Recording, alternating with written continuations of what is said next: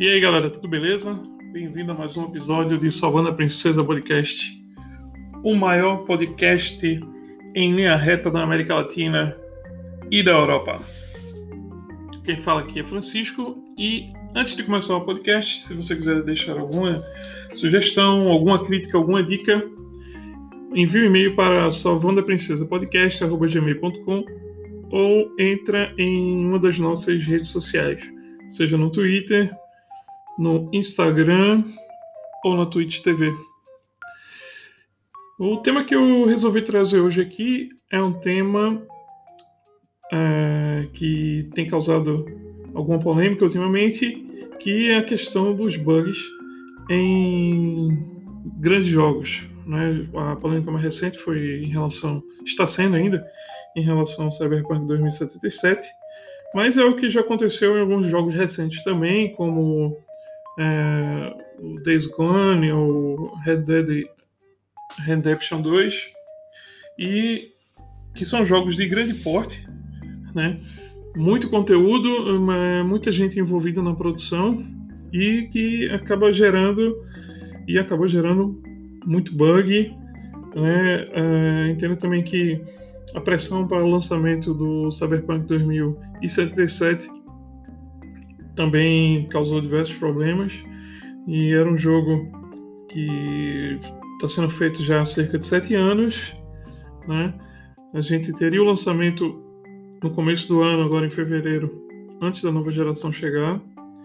E acho que a própria empresa decidiu segurar um pouco e já tentar fazer essa portabilidade para uh, ah, a geração nova que, né, que, que, chega agora no final, que chegou agora no final do ano então, isso deve ter causado uma série de problemas. Então, é algo que vem ocorrendo com frequência e vai continuar a acontecer, porque são grandes jogos, muitas, como eu falei, equipe muito grande. Para você ter uma ideia, a equipe do Cyberpunk tem mais de 400 pessoas, não sei dizer assim quantos são programadores, artistas, mas é muita gente para se coordenar. Então, você sabe quanto mais gente, quanto maior empresa, mais problemático vai ser para você ter uma coordenação e todo mundo fazer é, o seu, a sua tarefa, o seu trabalho de forma satisfatória. Então, é normal em qualquer situação, em qualquer tipo de empresa, em qualquer tipo de negócio, se você tem uma equipe maior e precisa gerenciar essa equipe, vai dar mais trabalho. Tem os trabalhos que ficam mais especializados, mas também, é, se não tiver uma boa coordenação, então acaba tendo isso que, que vem acontecendo. Outra coisa que vamos pegar como exemplo os primeiros jogos né, que foram criados é, nas primeiras gerações eram equipes pequenas né? Você vê, por exemplo, o pessoal que criava jogo para Atari pra, ou para Odyssey eram equipes é, de cinco pessoas, dez pessoas, às vezes até de uma pessoa só. Como o programador do ET, por exemplo, que ele levou três dias, um final de semana para programar o jogo todo. Então, tem essas questões das equipes pequenas. Né? Fora isso, você como a tecnologia também não era tão avançada, né? É, então, e geralmente você se dedicava a programar para uma plataforma só, por exemplo, o cara que trabalhava na Atari, ele só ia fazer o jogo para o Atari, não teria outras plataformas para ele desenvolver, vamos dizer assim. Então era um cara que conhecia, era, era um engenheiro que geralmente tinha participado da produção do próprio hardware, né? então ele tinha um domínio do hardware e do software também. Então isso facilitava bastante porque ele tinha todo o, o domínio da produção. Né? Então era mais fácil ele, ele identificar certos bugs e também desenvolver de uma forma que ele não se perdesse que a equipe também não se perdesse, né? para poder desenvolver isso. Outra coisa, né? Eu tinha especialmente porque naquela época não se pensava que o jogo poderia ser corrigido. Ah, após a finalização, porque eram feitos os cartuchos, eram manufaturados e mandados para o mundo todo e você não tinha como corrigir. A não ser que você fizesse um recaldo dos cartuchos, não faz sentido nenhum. Era como lançar filme antigamente. Você lançava um filme e aquele filme era acabado e pronto. Se ele tinha os erros, se ele não, não, não agradasse as pessoas, os telespectadores que fossem ver o, o filme, né, eles não agradassem e morreu ali. Poderia fazer uma continuação é, do filme e tentar corrigir aquilo que já tinha sido criado antes. Mas o primeiro filme não tinha o que fazer, né? Então é mais ou menos os jogos. É, até foi bom fazer esse paralelo porque os jogos passaram a ser como as séries que a gente tem hoje. Né? Os caras vão fazendo as séries, vão lançando e se der errado o cara recria o início, muda a história, faz o que quiser. Então tenta lançar a série, ele vê o feedback do público e dependendo disso ele vai criando novas histórias, vai remendando, vai fazendo flashback, vai modificando, faz viagem no tempo, ele faz tudo o que ele quiser. Mas a partir do momento que você tinha os jogos que não se podia, não tinha esse tipo de tecnologia como tem com a internet, né, de você poder é, distribuir seu jogo todo digital e de repente fazer um, um upgrade, uma, um, uma correção de bug, né? É, isso também deixou, acho que a indústria, indústria de jogo de jogos mais talvez um pouco mais relaxada, né, em, em entregar um produto que seja um produto final, independente de quanto tempo tenha para o desenvolvimento. Então, é, antigamente, né, tinha essa questão, por exemplo, se o cara só o cara é um desenvolvedor do Atari ou do Odyssey, ele sempre só ia fazer para aquilo ali. Né? Hoje não, hoje você tem que desenvolver, você pega um engine tipo Unreal ou Unity que lhe permite você desenvolver para várias plataformas diferentes, desde mobile até gerações de, é, desculpa, consoles de última geração. É, usando o mesmo engine, né? Então você vê a quantidade de plataformas diferentes, de hardware diferentes que uma equipe teria que é, entender para poder desenvolver. Claro que hoje o engenheiro, o cara que desenvolve jogos, ele não, ele é especializado no software. Ele não necessariamente está ligado ali, precisa saber do hardware, mas de qualquer forma ele tem que entender algumas nuances de como se funciona, por exemplo, um jogo no, na arquitetura de um Xbox e como é que funciona o jogo, por exemplo, no mobile, quais adaptações que ele tem que fazer, o que é que vai bugar do lado, o que é que não vai bugar. Então, isso pesa bastante. Então, antes de começar a, a desenvolver um jogo, é importante saber quais são as limitações de cada, cada plataforma e como é que você vai operar em cima disso. Né? Então, é claro, hoje você é um desenvolvedor, principalmente os desenvolvedores é, indies, eles querem é, atingir o maior público possível, né?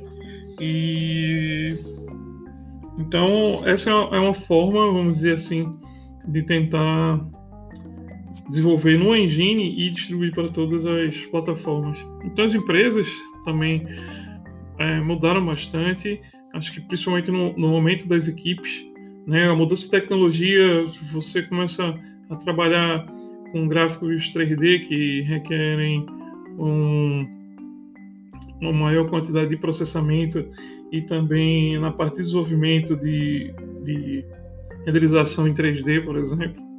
Né? Então, cada vez mais são contratados os artistas conseguem ter mais ferramentas para desenvolver em 3D e tentar trazer mais perto da realidade e isso acaba é, querendo, requerendo mais é, hardware também, um desempenho melhor do software e um desempenho melhor do hardware.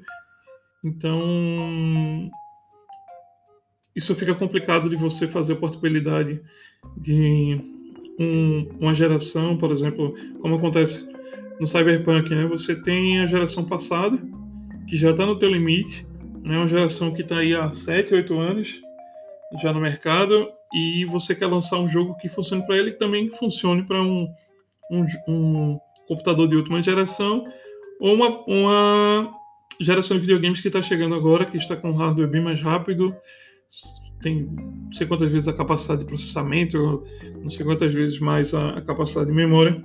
Então fica difícil você fazer isso. É a mesma coisa de você lançar um jogo para um PC e cheio de funcionalidades e querer portar para um mobile, por exemplo. Então você vai ter uma série de limitações, seja ela de hardware, seja ela no, de controle, né? já que você não tem como, por exemplo, você até tem, mas fica é diferente você jogar num, num joystick, no controle e você jogar na tela do, de um de um tablet ou na tela de um, de um celular. Então complica bastante. Então é, é isso que acontece, por exemplo, na, nessa diferença de, de gerações. Então eu acho que foi isso que aconteceu com o Cyberpunk 2077, porque tentaram agradar, claro, a geração passada, né, que é uma geração que ainda vai estar, tá, acho que mais algum tempo aí recebendo suporte das empresas, né, mas que também eles quiseram esperar para fazer um jogo que também pegasse nas próximas é, plataformas. Então é diferente. Eu vou dar um exemplo aqui do The Last of Us, por exemplo. Né? The Last of Us 2 deve ter mais ou menos o mesmo tipo de produção do Cyberpunk, só que é um jogo com uma plataforma só. É, uma é um jogo para a plataforma do PlayStation 4. E eles já tinham essa herança, a herança de arquitetura do conhecimento do PlayStation 3. Eles já tinham lançado, a Naughty Dog já tinha lançado um jogo pro é, o The Last of Us 1 pro PlayStation 3. Eles aproveitaram também fizeram a portabilidade para o PlayStation 4, então isso deu é, o know-how, o conhecimento para mexer na, na, na, no hardware e ter uma maior noção de o que, é que eles poderiam fazer. A questão de processamento, a questão de memória, a questão da, da, do comportamento da luz, comportamento do som, a própria jogabilidade, né, as mecânicas. Então tudo isso deu conhecimento a, a Naughty Dog a focar apenas no PlayStation 4 e a tirar o máximo possível do hardware. Tanto que isso é comum, a gente chega no final da geração, a gente geralmente vê os jogos sendo. É, chegando no máximo, tirando o máximo do, do videogame. Né? O The Last of Us ele é instalado em dois discos, discos por exemplo, um para instalação, outro para o jogo. Então, porque realmente ele espremeu. Uh, até o final né, do PlayStation 4. E eles conseguiram fazer um jogo fantástico. A mesma coisa do Ghost of Tsushima, que é um, é um, um jogo exclusivo para o PlayStation 4, então fica muito mais tranquilo, muito mais fácil você fazer um jogo para uma plataforma só. Né? Uh, diferente do Cyberpunk 2077, em que foi pensado em se fazer em plataformas diferentes e justamente porque teve essa decisão de esperar a nova a nova geração e eu acho que foi acabaram sendo os planos acabaram sendo frustrados porque eles não conseguiram lançar o jogo para a geração nova ainda, né? Eles vão lançar ano que vem, então uh, meio que está rodando como uma retrocompatibilidade, né? Do PlayStation 5 em relação ao PlayStation 4 e o Xbox é, Series X e S em relação ao Xbox One. Né? Então é, é bem mais complicado. É complicado também a questão de um time ser muito grande, por exemplo, The Witcher, que é da, da mesma empresa, eles têm cerca de 250 funcionários trabalhando no jogo e eles aumentaram para 400 funcionários para fazer o Cyberpunk 2077. Então, tem muitos tem muito jogo com, com, com bug, né? O pessoal tá massacrando o Cyberpunk 2077, mas, por exemplo, o FIFA, que é um jogo de que tem vários anos, acho que tem o primeiro FIFA foi lançado em 94. Então, temos aí 26 anos de estrada, todo ano é lançado um FIFA novo, e mesmo assim o FIFA é cheio de bug. E, e é uma equipe que já tem o conhecimento, trabalha todo ano. aí já parte para a questão que a gente só tem um ano para fazer o jogo. Né? Então acaba também lançando um jogo com vários bugs e bugs que nem os testadores, os próprios desenvolvedores ou a equipe de teste da, da, da, da empresa não dá conta. Realmente não dá conta, porque, por exemplo, você tem um jogo é, como Cyberpunk 2077, um jogo que tem, sei lá, 30, 40, 50 horas de jogo. E isso não, se for pela campanha normal, mas se você for fazer side quests e tudo, dizem que dá mais de 100 horas de jogo para você completar tudo. Então, imagine para se testar quantas pessoas são necessárias para se testar 100 horas de jogo. E quando se lança um patch novo, se isso não vai influenciar é, em outras modificações, em outras, em outras partes do jogo. É muito complicado. Acho que a gente deve dar um desconto para os caras. É, e é um projeto muito grande, muito ambicioso, óbvio.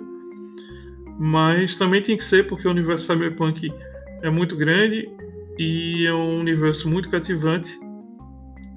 E eu acho que a ansiedade de se lançar e a cobrança, né? E você vê, o jogo já estava atrasado há quase um ano de atraso, então a pressão muito grande dos investidores, a pressão muito grande do público, né? Porque esse hype do jogo poderia acabar.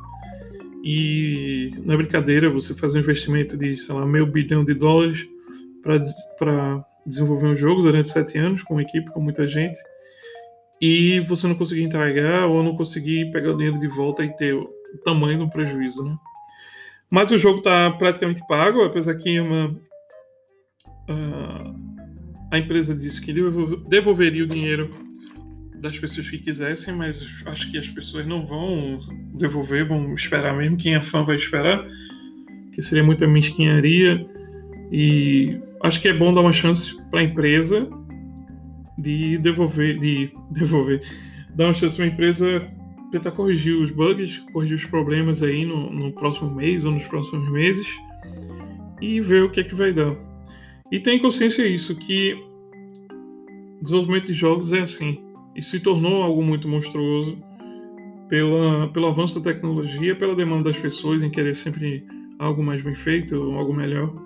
Então, isso requer profissionais qualificados, requer um gerenciamento muito grande de equipe e o domínio dessas pessoas com novas tecnologias, né?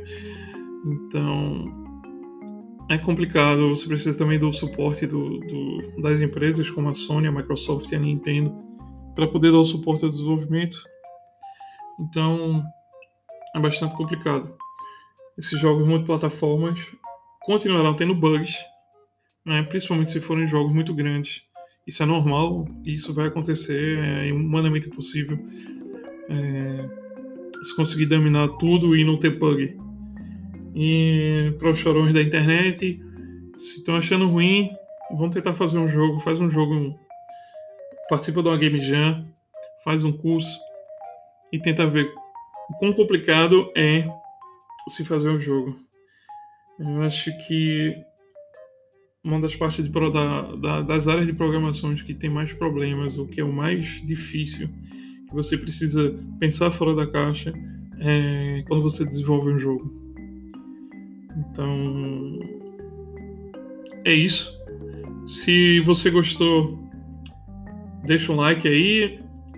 Hoje foi mais um bate-papo e falar um pouco sobre o que é está acontecendo. E prometo trazer mais conteúdos assim de mais aprofundado sobre desenvolvimento e o cenário, como é que funciona a indústria, esse tipo de coisa. Então, se você se interessa, manda compartilha com os amigos, continue escutando o podcast e a gente vai bater nesse papo e dar a tua opinião. Se é, é válido que a CD Projekt está fazendo, ou se você acha não que o jogo deveria ser lançado impecável, né? é a opinião de cada um, mas é muito difícil, é muito complicado e é um caminho que não tem volta. Né? Então é isso. Compartilha, faz seu comentário, manda e-mail pra gente, pro savanaprincesapodcast.com e continue escutando a gente. A gente deve voltar amanhã ou depois de amanhã com mais um episódio. E é isso aí. Grande abraço, até mais.